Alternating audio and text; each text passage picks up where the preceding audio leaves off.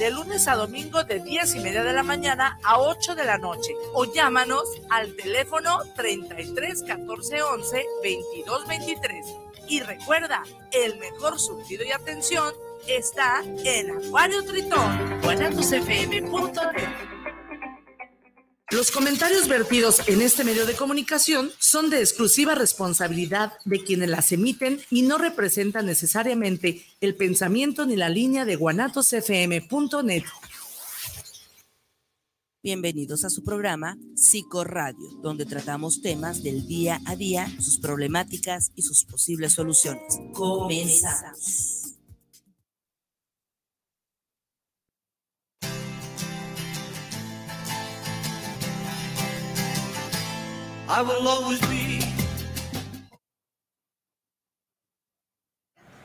Hola, muy buenas noches amigos, amigas de Guadalajara. Bienvenidos a un programa más de de Guadalajara.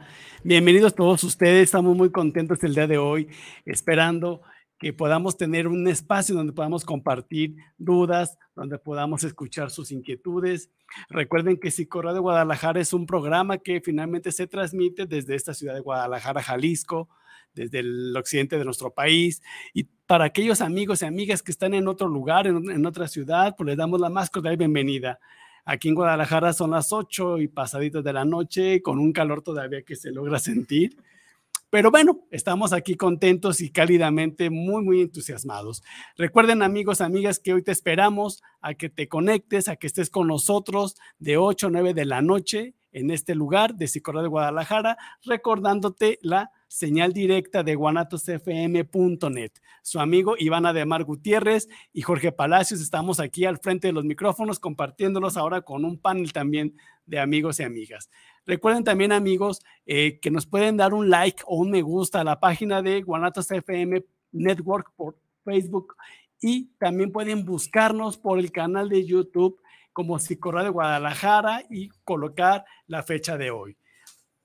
Y finalmente también tenemos un WhatsApp directo para ti, directo a cabina, donde puedes preguntar tus dudas, inquietudes, y es el 33 17 28 01 13. Lo repito, 33 17 28 01 13. Su amigo Iván Ademar les da la más cordial bienvenida. Y bueno, con este equipazo el día de hoy. Y empezando aquí por mi amiga Lulu. ¿Qué te parece, Lulu, si, si te presentas con tu tema, perdón, con tu nombre y con lo que sigue aquí de Psicología de Guadalajara? Claro que sí, pues como siempre, encantada de estar aquí, muy bien acompañada hoy con tres psicólogos en formación que pues me da mucho gusto que podamos compartir, que podamos platicar, que podamos escuchar lo que ellos han venido trabajando durante este ciclo académico en la universidad que bueno, pues siempre, siempre nos llena de reflexión y pues yo la verdad muy contenta de que hayan aceptado la invitación y de que estén aquí súper preparados con su tema y pues yo encantada de estar aquí acompañándolos y de acompañarlos en su formación. Bienvenida, bienvenidos.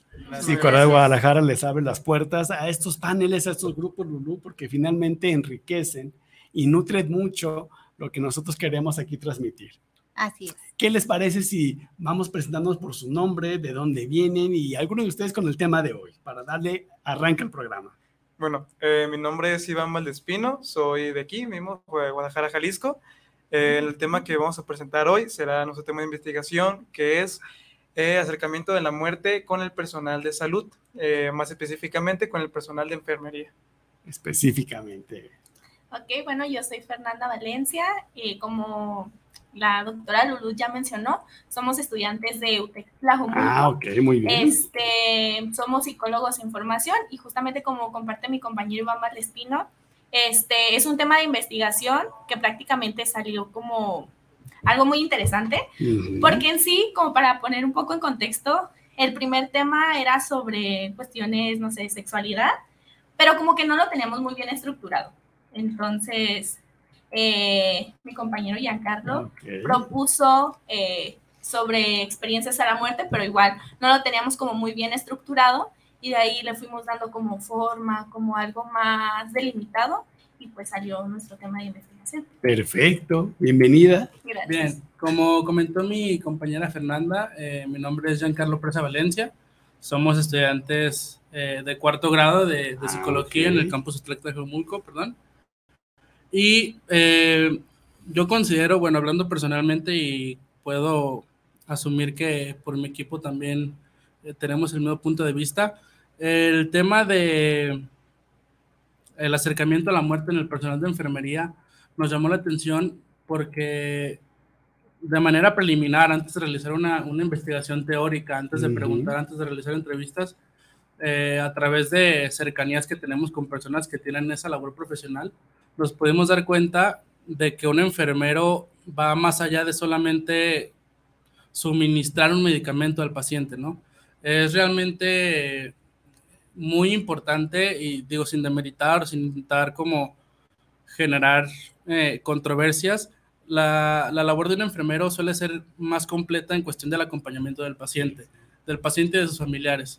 Entonces, es bastante interesante analizar que pues el impacto que llega a tener sucesos de muerte con los enfermeros debido a que ellos llevan un proceso de acompañamiento del paciente desde su ingreso hasta más adelante, ¿no? Y no solo con el paciente, con sus familiares, con todo esto. Entonces, es un tema que, a final de cuentas, sin tenerlo delimitado, nos llamó mucho la atención.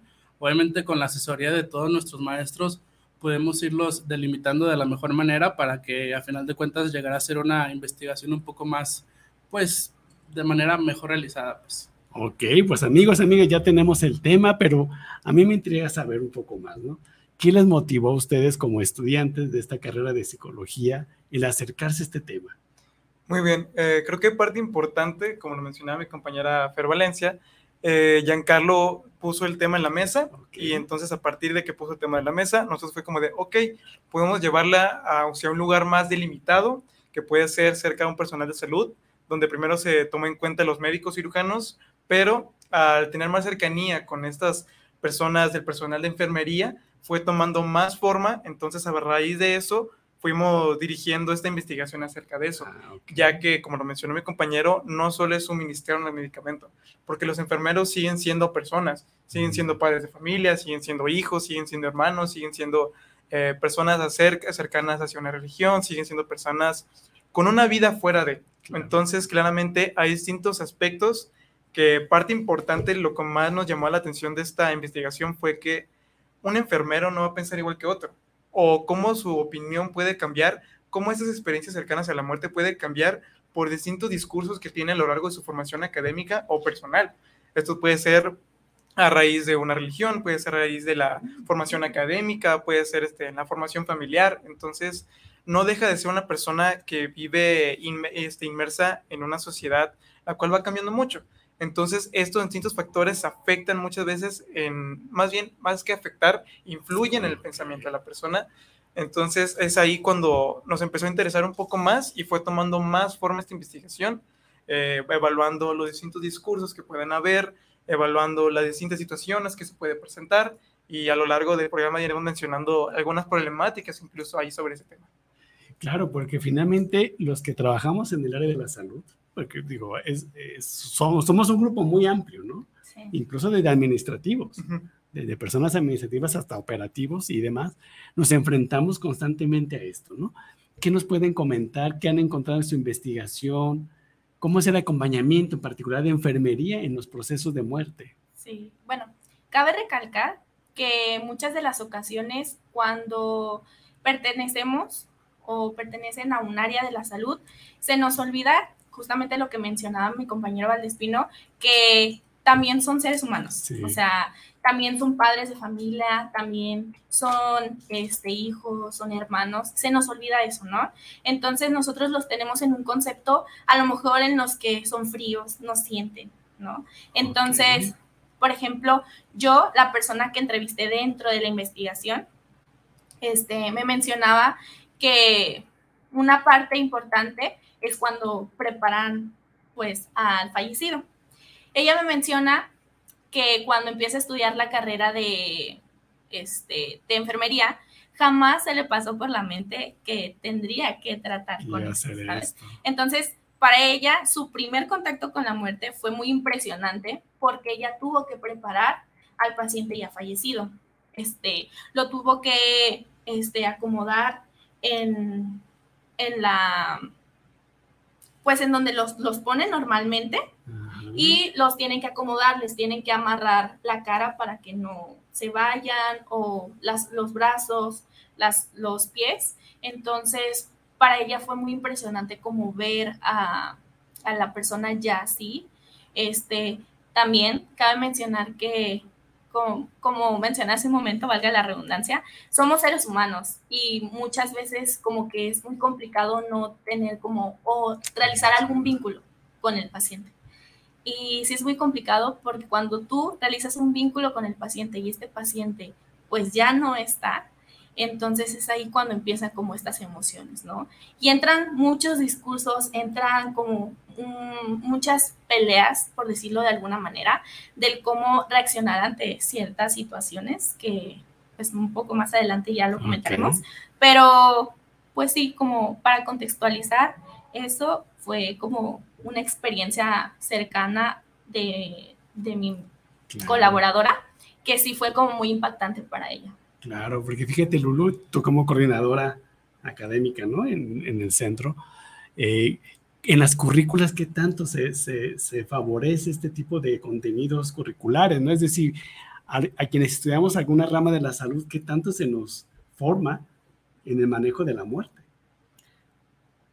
Pues definitivamente, digo, yo creo que tú también lo sabes perfectamente, no tenemos como esa parte de la formación ni como, eh, ni, para atender a la muerte, pero tampoco para atender a los cuidadores, porque finalmente, pues nosotros, el personal de salud, pues somos los cuidadores en, ese mm. momento y qué es lo que hacemos ahorita, dicen, dicen eh, los, los psicólogos en formación, esta parte de, bueno, somos seres humanos y a estos seres humanos, pues si nos duele, si nos afecta, si nos deprimimos, mm. Es más, si no sabemos qué es lo que nos sucede, pues tampoco tenemos hacia dónde ir o hacia dónde correr, porque entonces con todos estos discursos que hay, pues es la suposición de que tu médico estás preparado para eso. Como que se da por hecho, ¿no? Claro. Y esta parte de, ser humano, ¿no? Ustedes han hablado mucho de esta parte, ¿no? ¿Qué tanto, Giancarlo, nos deshumanizamos o nos humanizamos con la muerte?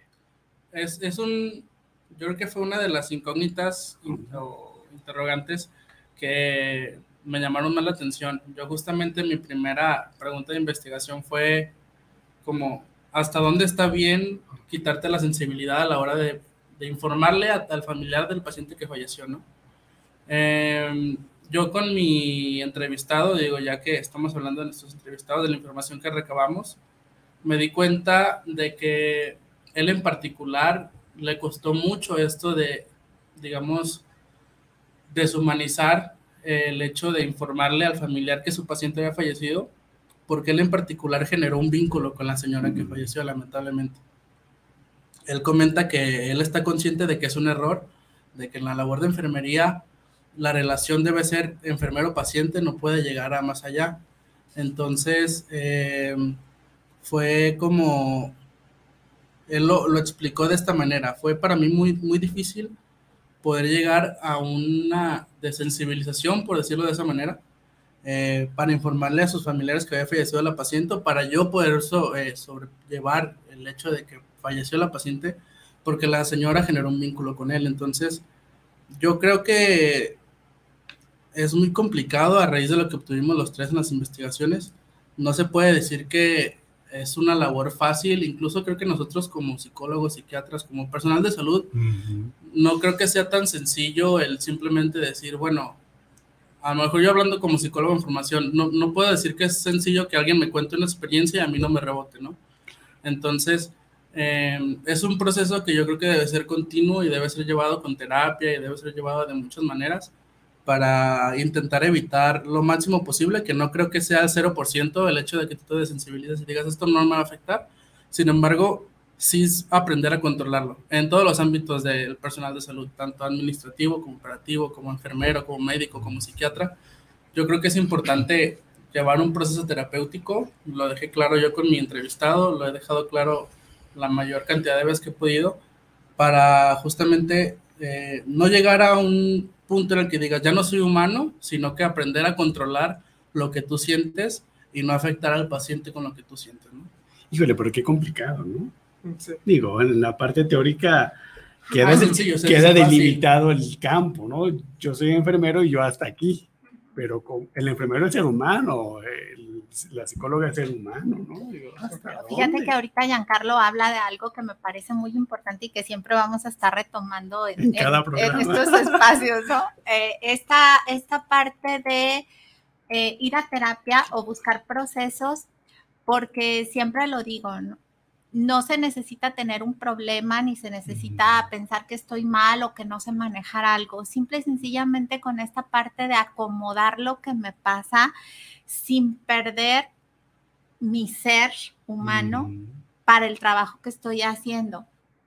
Yo creo que te ha tocado, me ha tocado en el, en, en el ámbito hospitalario, pues sí ver personas, compañeros que se deshumanizan, pero que yo creo que esa deshumanización tiene que ver con este, este, Hasta aquí, ¿no? hasta, Hasta aquí, y quiero- de ahí no pasa porque no lo quiero manejar. Y entonces, ¿qué hago? Pues mejor estoy lejecitos de todo, pero también eso que tanto eh, ayuda a las personas a seguir creciendo y desarrollándose como profesionales, como seres humanos. Entonces, en ese sentido, los procesos de psicoterapia, y si no quieren decir voy a terapia, pues una asesoría, un acompañamiento para que por lo menos tengamos este espacio de decir, me dolió, me afectó, no era nada Mm. mío, pero o sea, era una persona que aprendí a estimar en el mes, dos meses que estuvo en el hospital, alguien con quien me reía, con quien platicaba, este, a quien por alguna razón estreché ese Mm. vínculo. ¿Y qué pasó? Bueno, pues me dolió. Y también voy a pasar por un Un duelo, duelo. aunque no sea nada mío. Sí, claro, Fernanda ya lo decía, ¿no? Desde un principio esta creación de vínculos, porque somos humanos, independientemente de, de la profesión que, que ejerzamos, pues somos humanos y el dolor de otro, pues nos despierta, nos hace sentir cosas, ¿no? Pero aquí la pregunta para toda nuestra audiencia, que creo que puede ser muy interesante, es, ¿en qué momento yo detengo ese vínculo o en qué momento no lo pretendo forjar? Es decir, hago mi trabajo, acompaño en mis funciones que tengo asignadas, pero ¿eso es suficiente? Es que es muy curioso porque se habla de una preparación para la muerte, ¿no? Es como si todos ya estuviéramos así de que es que me preparo para la muerte, pero en realidad nadie está preparado para la muerte. Entonces esa es la realidad. Y justamente yo siento que esa es la situación tan complicada de no generar un vínculo con la persona, porque es algo que tú pasas como mucho tiempo con esa persona, la acompañas. Por ejemplo, ah, puede ex- existir una situación en donde el paciente lo que necesita es que lo acompañes ya para pasar, no sé, trascender, que para muchas personas puede existir una trascendencia o puede que no exista absolutamente nada, pero eso ya depende de Mm. las creencias de cada persona. Sin embargo, eh, me mencionaba mi colaboradora que ellos, este, aparte de ser enfermeros, también hacían de psicólogos.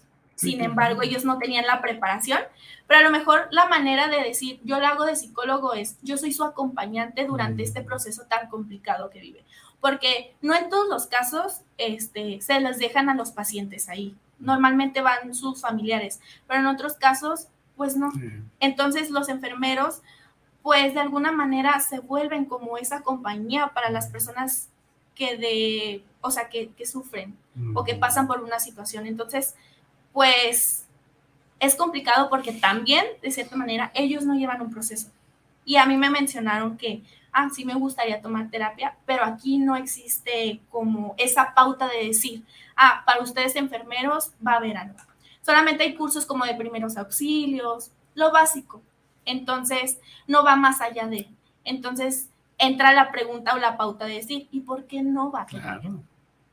porque cada quien pasa, justamente pasa situaciones este, personales que le van a rebotar en algún momento. Y va a ser difícil sobrellevar situaciones dentro de tu, de tu trabajo, dentro de, de tu carrera, de tu profesión, que como mencionaba este, Lulu, que muchas veces este, es como complicada esta parte, ¿no? Eh, sí son enfermeros y y cumplen su función, pero también son seres humanos. Claro, porque finalmente estas vivencias, digamos, dentro de los hospitales, donde acompañan al morir, eh, ¿qué tanto implica en la vida diaria? ¿Qué tanto les implica en su vida diaria? Sí, de hecho, parte importante que fue la investigación, ya que lo menciona usted y varios momentos en la, en la plática, fue esta falta de preparación. Entonces, eh, por ejemplo, esta falta de preparación mencionaban muchos en nuestra investigación y parte de nuestras referencias que llegamos a tomar para la realización de la misma fue las lagunas en la, formación académica. Muchos formaban estas lagunas, por ejemplo, puede llegar a ser alguna materia sobre tanatología, alguna materia sobre preparación para charlas hacia los familiares, una preparación para hacia el mismo personal de enfermería. Entonces, estas lagunas claramente llegan a afectar bastante en la disposición de la, de la persona al atender al paciente. Y ya que tocó usted, usted un tema bastante importante, fue dónde llega esta parte en la que nos deshumanizamos o dónde llega esta parte en la que ya no estamos tan presentes, como que en qué momento nos alejamos y dejamos hasta aquí llega nuestra, hasta aquí llega nuestro, nuestra convivencia. Siento yo que como seres humanos, este, como lo hemos llegado a saber, creo que no, no, me dejará mentir, parte de nuestra formación hemos aprendido que parte del ser humano es un ser social. Entonces, esas habilidades que tiene esta persona, estas facilidad de comunicación que puede tener, o esta empatía que se puede llegar a tener de manera natural, claramente es algo que puede llegar a, este, a costar controlar, pero sin embargo siento yo que es una situación en la que no se debiera controlar, sino, sino se debe, mm, digamos, guiar hacia un lado más positivo, que en este caso puede ser el tomar terapia, ya que, como mencionaba mi compañera Fer Valencia, no están invitados a, ve a terapia, ve a sacar esas emociones que tienes guardadas, fue, ve a explicar lo que fue para ti tener esa experiencia cercana a la muerte. No hay esa invitación. Entonces, claramente es, un, es una situación que llega a pegar bastante en la situación personal del mismo personal. Entonces, es algo complicado. Entonces, este, yo lo mencionaba incluso al principio de nuestra formación. Si no es algo, yo como persona, eh, si no es algo que se toma como una ley estipulada en la que debes tomar terapia para poder seguir tu formación, sí siento algo que se debe invitar de una manera más abierta a la que hacemos hoy en día, ya que nos puede ayudar para distintas situaciones o para manejar otras. Entonces. Sí, claro, y, finalmente eh, traer a la mesa de los diferentes entornos, de los diferentes espacios, este tema, ¿no? Porque finalmente los hospitales, las clínicas, los lugares donde trabajan personal de salud, tienen que estar constantemente, no nomás en capacitación, en, en hablar de qué sucede con ustedes en su día a día, ¿no? Definitivamente ahorita que estaban eh, platicando y estamos hablando, y voy a poner el, ejemplo, estamos hablando de hospitales generales, ¿no? En donde a lo mejor entran y salen y no es tanto. Pero bueno, yo donde trabajo, tengo 26 años trabajando en un hospital para enfermos mentales.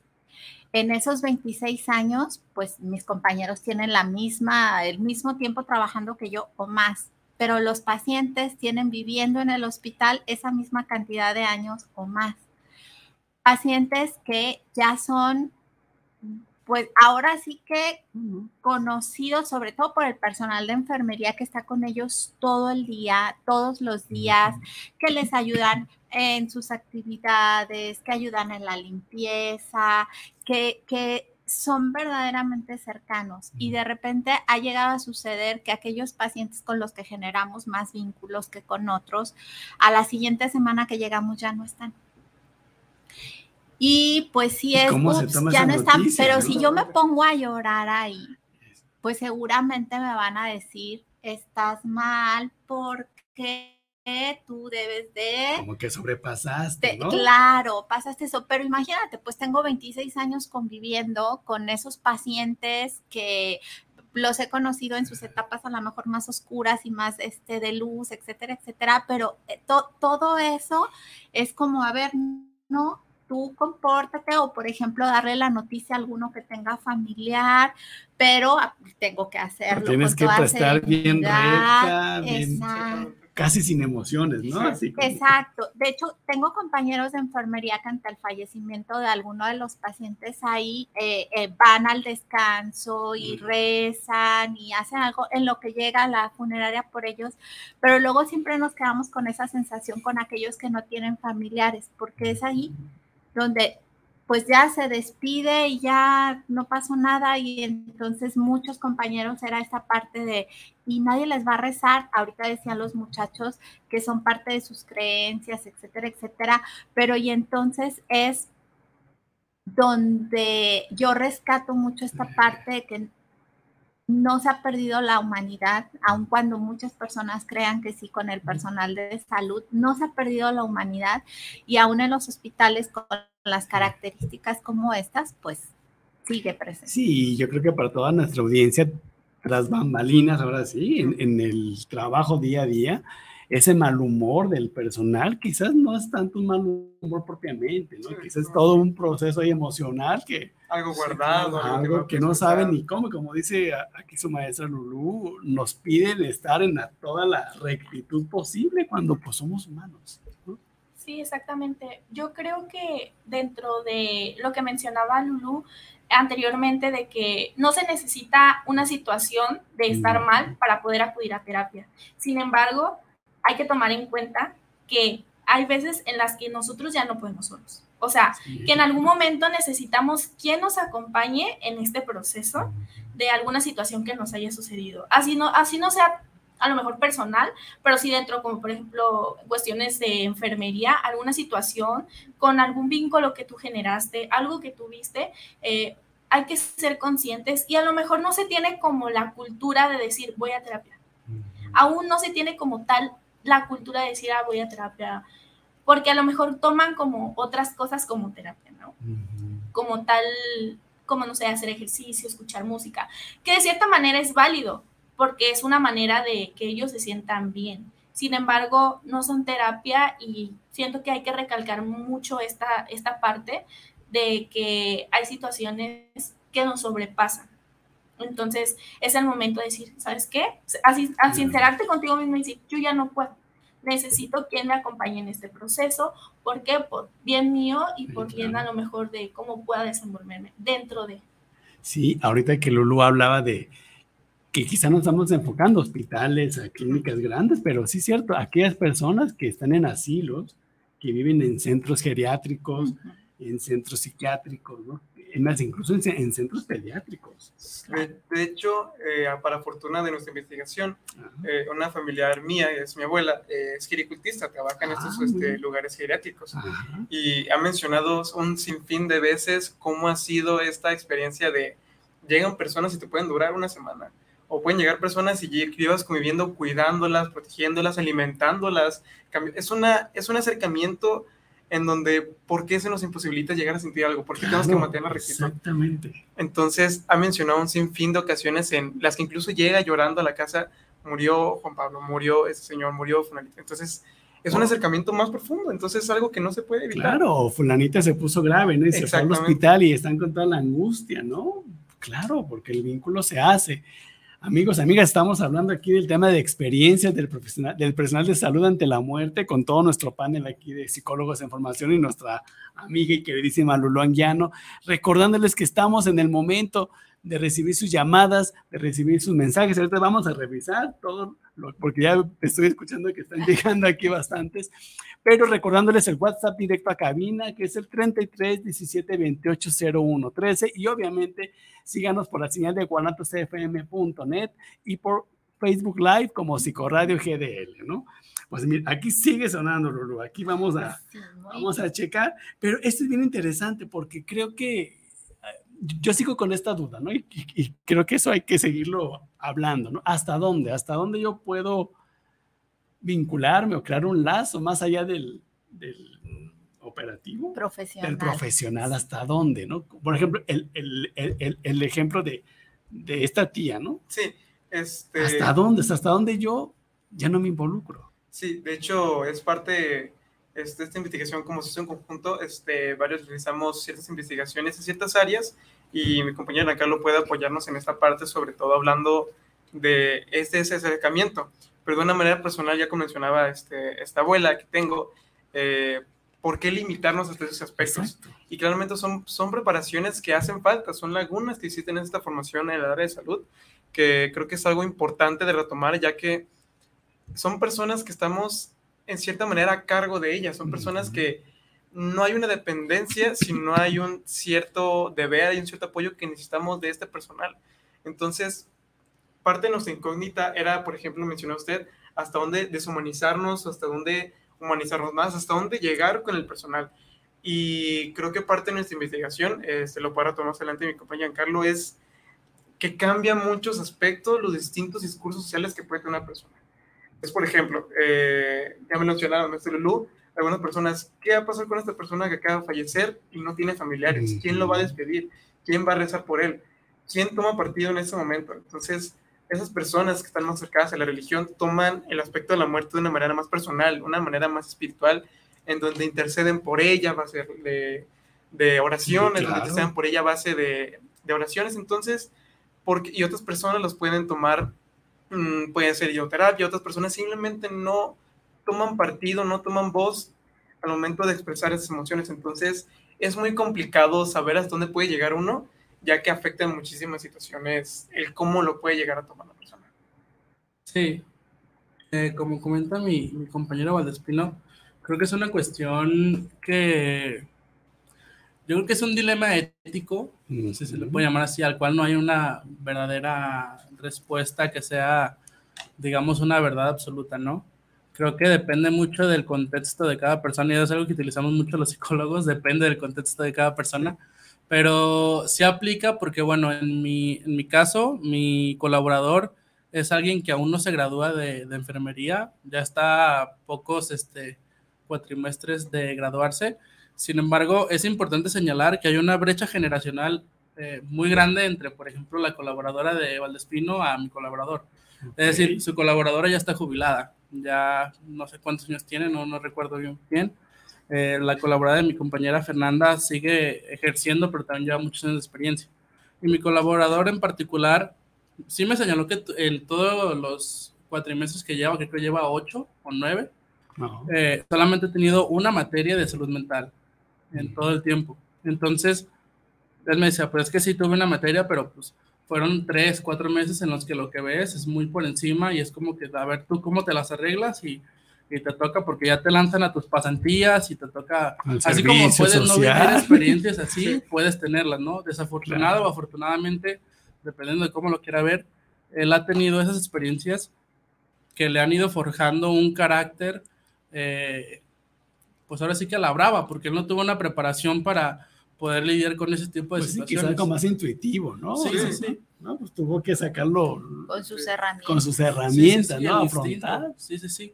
Tal cual. Entonces, él, él, yo creo que le quedó muy marcado esa experiencia de esa señora que generó un vínculo y a raíz de ahí dice, él a través de su proceso, de cómo lo vivió él y de la enseñanza que él tuvo, él dijo, ok, yo ya sé hasta dónde poner mi límite, hasta dónde puedo permitirme justamente respondiendo un poco a través de este colaborador mío, hasta dónde sí puedo generar un vínculo con esta persona, pero también dónde ponerle mi, límite para que no me afecte de la manera en que le afecte con la señora.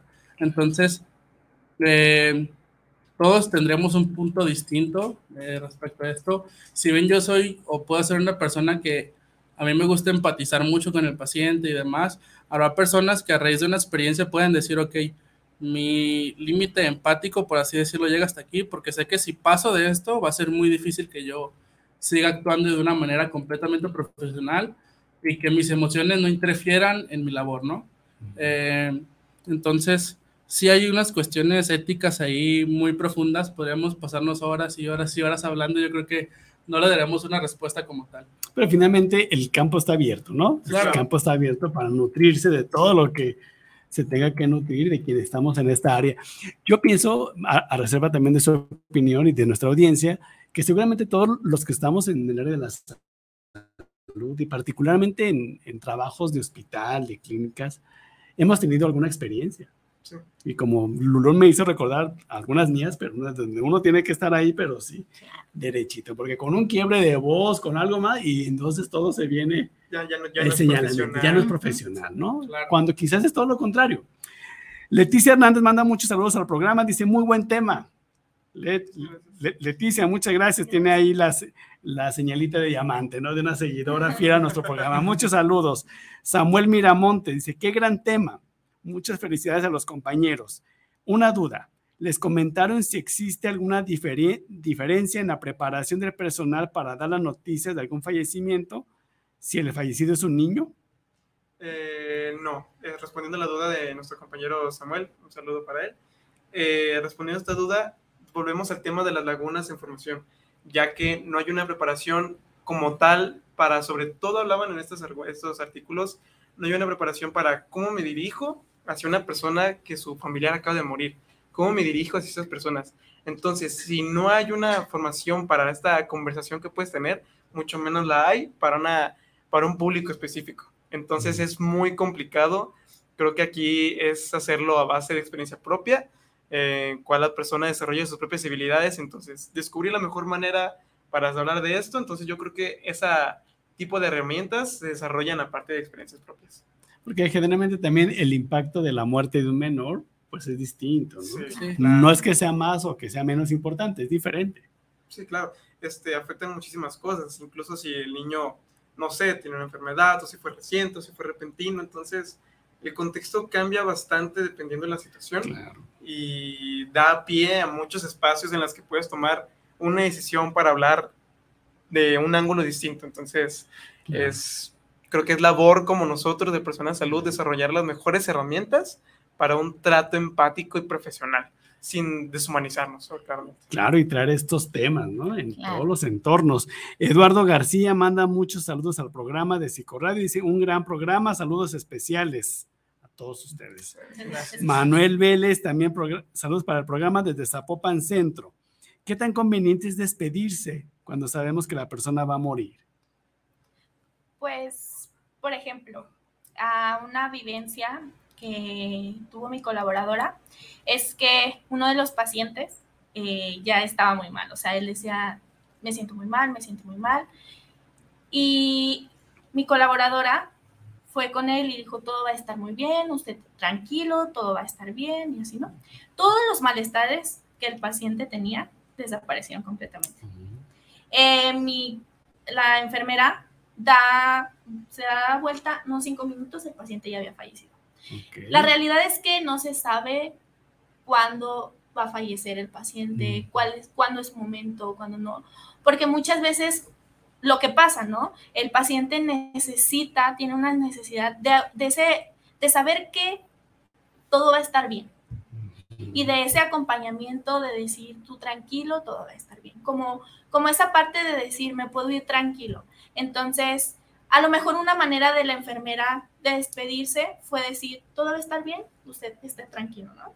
Y pueden suceder muchísimas situaciones en las cuales, este, eh, como tal, los enfermeros pueden pasar por muchas situaciones y sin embargo, la despedida no como tal tiene que ser un adiós, sino se puede ver de diferentes maneras. Ok.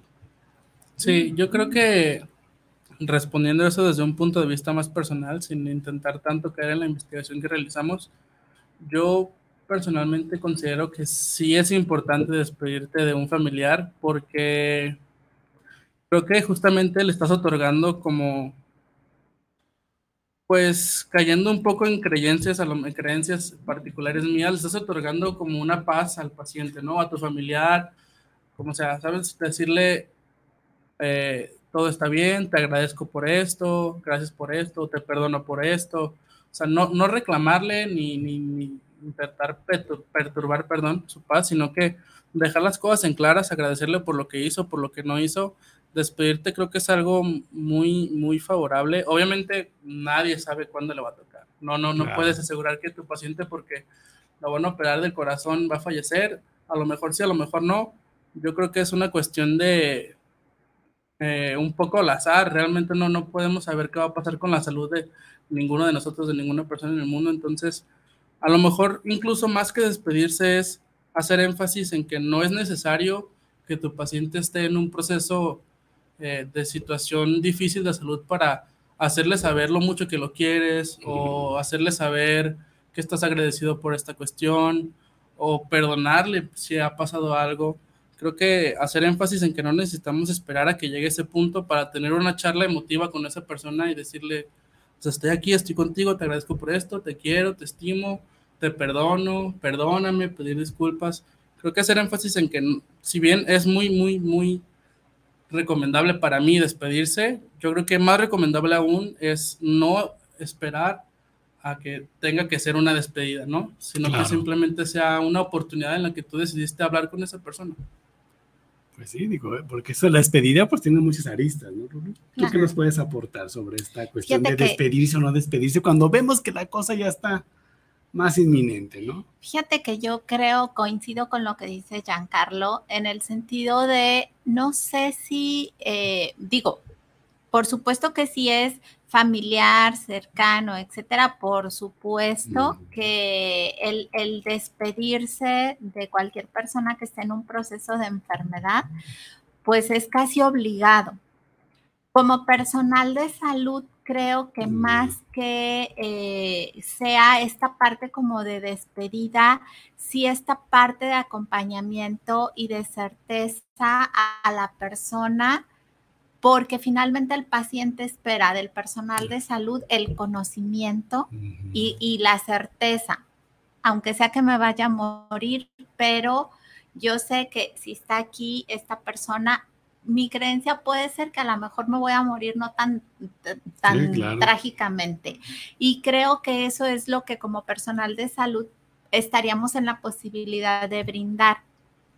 Ahorita lo decía Fernanda, en esta parte de la tanatología, de dar la certeza, está bien, es el momento, eh, va a pasar, es, este, todo es tranquilo, mensajes como estos en función de que la persona, bueno, pues también sepa que hay alguien ahí que estará cuidando y atendiendo.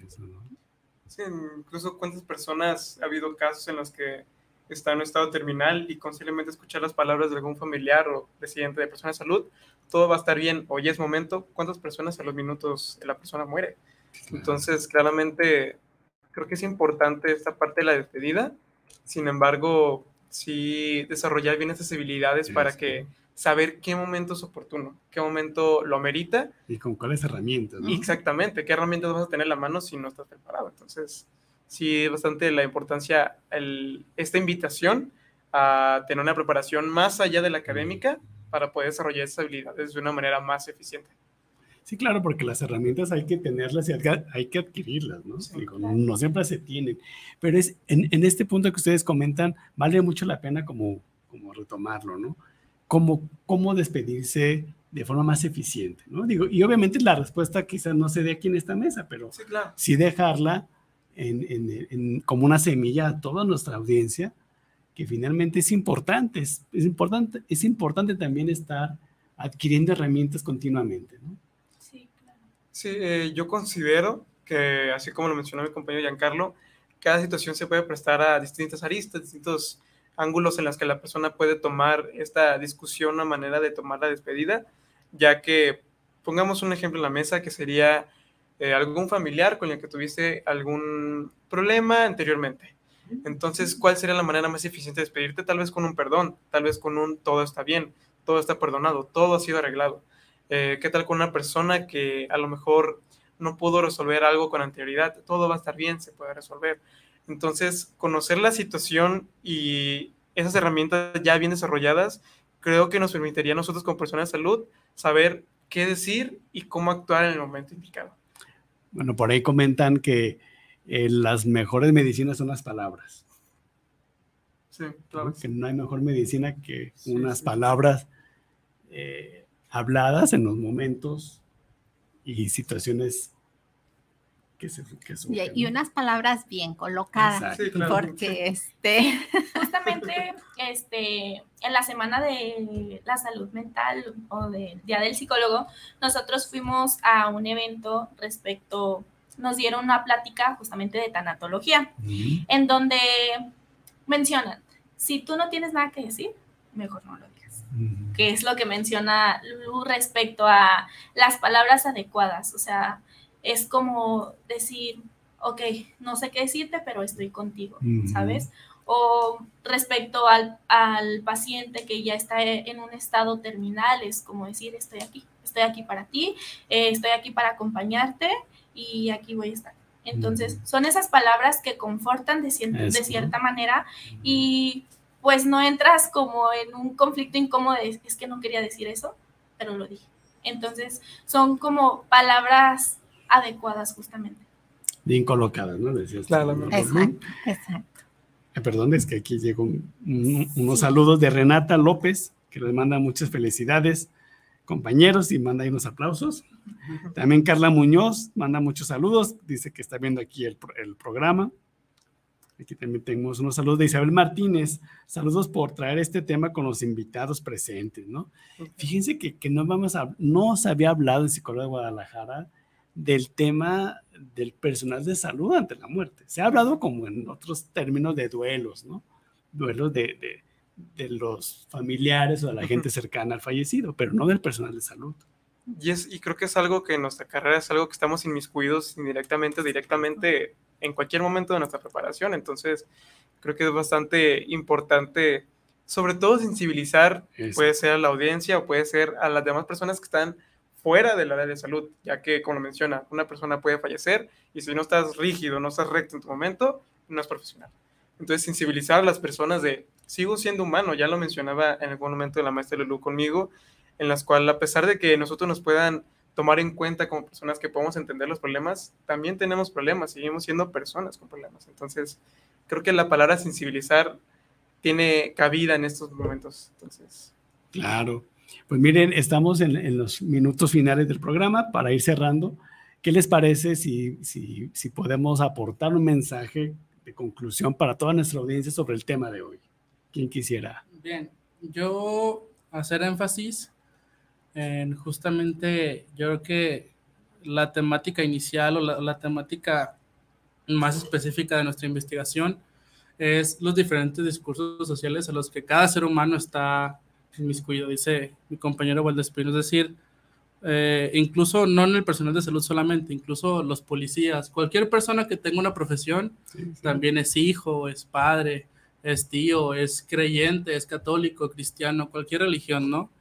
Em, muchas veces a todos nos ha pasado, yo creo, perdemos la, paciencia por decir, es que no es un profesional porque a lo mejor no se comporta de una manera rígida o no tolera que, alguien vaya y, le reclame a lo mejor a, uno, a un administrativo de un hospital que vaya, si mi paciente acaba de fallecer, obviamente tus emociones están así como muy descontroladas, no sabes cómo dirigirte al administrativo, al enfermero incluso, y olvidamos que él también está viviendo su proceso justamente con tu paciente o con tu familiar que acaba de fallecer, él también lo está manejando.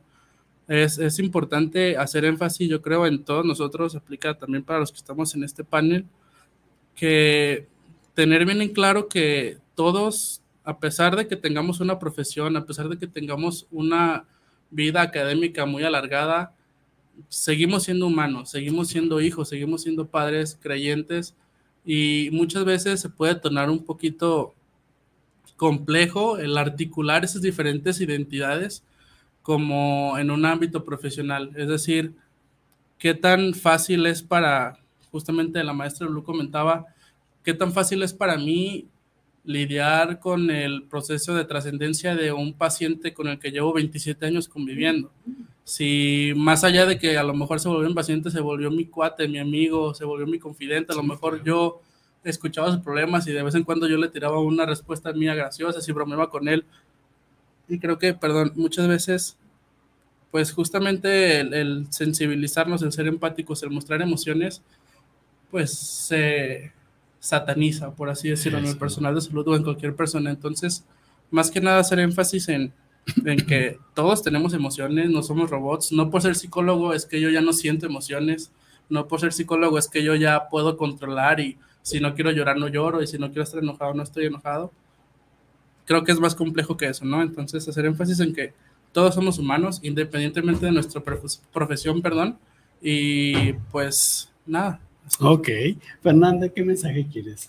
Dejar? Bueno, yo a lo mejor, este, ya siento que se tocó el tema respecto a las identidades de cada, de cada individuo, de que son padres, son hijos, creen en alguna religión, pero quiero hacer énfasis respecto a la terapia. O sea, realmente es una situación muy, muy importante, que como mencionaba este Giancarlo, el hecho de sentir no nos hace malas personas, el hecho de sentir enojo no nos hace malas personas, tristeza no nos hace malas personas, pero hay un límite ante todo, ¿no? Entonces, justamente lo que mencionaba Lulu, no necesitas de un problema para poder acudir a terapia. O a lo mejor hay algo ahí inconsciente que no has hecho consciente y que hay que trabajar. Entonces, pues yo les hago la invitación a todos eh, a acudir a terapia, a, a empezar a priorizarnos y a tomar este como las riendas ya de nuestra propia vida y dejar a lo mejor de culpar a otras personas este, y comenzar a preocuparnos más por nosotros mismos. Entonces, si a lo mejor no se tiene la cultura de ir a terapia, pues este espacio es para invitarlos a que acudan a terapia y que no lo vean como, como que están locos, sino simplemente hay algunas personas que quieren ser escuchadas y, y, es válido, es válido. Como un recurso para estar mejor, ¿no? Iván.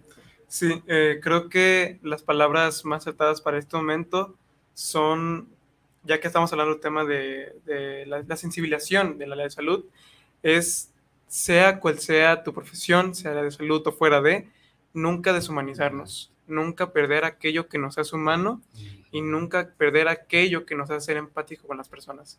Somos personas que estamos rodeados de ellas y si bien nos puede costar a muchas personas, claramente no todas será la misma facilidad, no hay que perder aquello que nos hace humano para poder dar un servicio, valga la redundancia, más humano, más, más asertivo, más empático hacia la persona. Entonces, el hecho, a pesar de, creo que en este foro es muy común que se diga la invitación, vean a terapia, sin embargo, sea que tengan un problema o no, el hecho de acudir a terapia puede ser una solución bastante buena para el desarrollo personal y de habilidades. Véanlo como un desarrollo personal de vida, un crecimiento propio, porque si queremos apoyar a otra persona, tenemos que estar bien con nosotros mismos, ya que no vamos a poder dar ese servicio de una manera muy eficiente. Entonces, creo que lo que puedo mencionar es nunca perder aquello que nos hace humanos y siempre trabajar nuestras habilidades para dar un servicio más asertivo y más saludable a esas personas que vamos a tener. Sin duda alguna. Maestro Lulu, para dar con, cierre. Para, cerrar, fíjate que dice Jorge Bucay que el grado más difícil de adquirir los profesionales es el de ser humano. Y creo que eh, en ese camino es en el que tenemos que trabajar en todas las profesiones, particularmente pues en todas las profesiones que tienen que ver con el trato a, otros seres humanos. Y pues yo muy agradecida y muy contenta como siempre de que Psicoradio nos abra las puertas a los psicólogos en formación del Centro Universitario UTEC de Tlajomulco porque creo que justo estas experiencias extra formación pues nos dan la posibilidad de ir ampliando también nuestros horizontes en lo que pensamos, en lo que leímos, cómo eso que leí lo puedo convertir en vida, ¿no? Y entonces pues muy contenta y muy agradecida de estar aquí. No, a nombre de Jorge Palacio, nuestro amigo que hoy no pudo estar con nosotros, eh, yo y Iván además les agradece a cada uno de ustedes su, su presencia su compartir lo que están haciendo para lo que se están formando y obviamente la tarea es muy grande, muy, muy vasta, pero realmente muy satisfactoria. Es un gusto para Psicología Guadalajara contar con ustedes y Psicología Guadalajara siempre estará abierto para ustedes y en, un futuro que ustedes lo puedan decidir. ¿no? Y a toda nuestra audiencia, pues muchísimas gracias. El, el, el tema nos dio para todo esto, pero sin embargo, nos vamos contentos de que podemos contribuir con una semilla más, un granito más a toda nuestra población. Lulú, Iván, Giancarlo, Fernanda y su amigo Ademar, nos despedimos de todos ustedes. Que pasen buenas noches y como dice Jorge Palacios, que sean felices.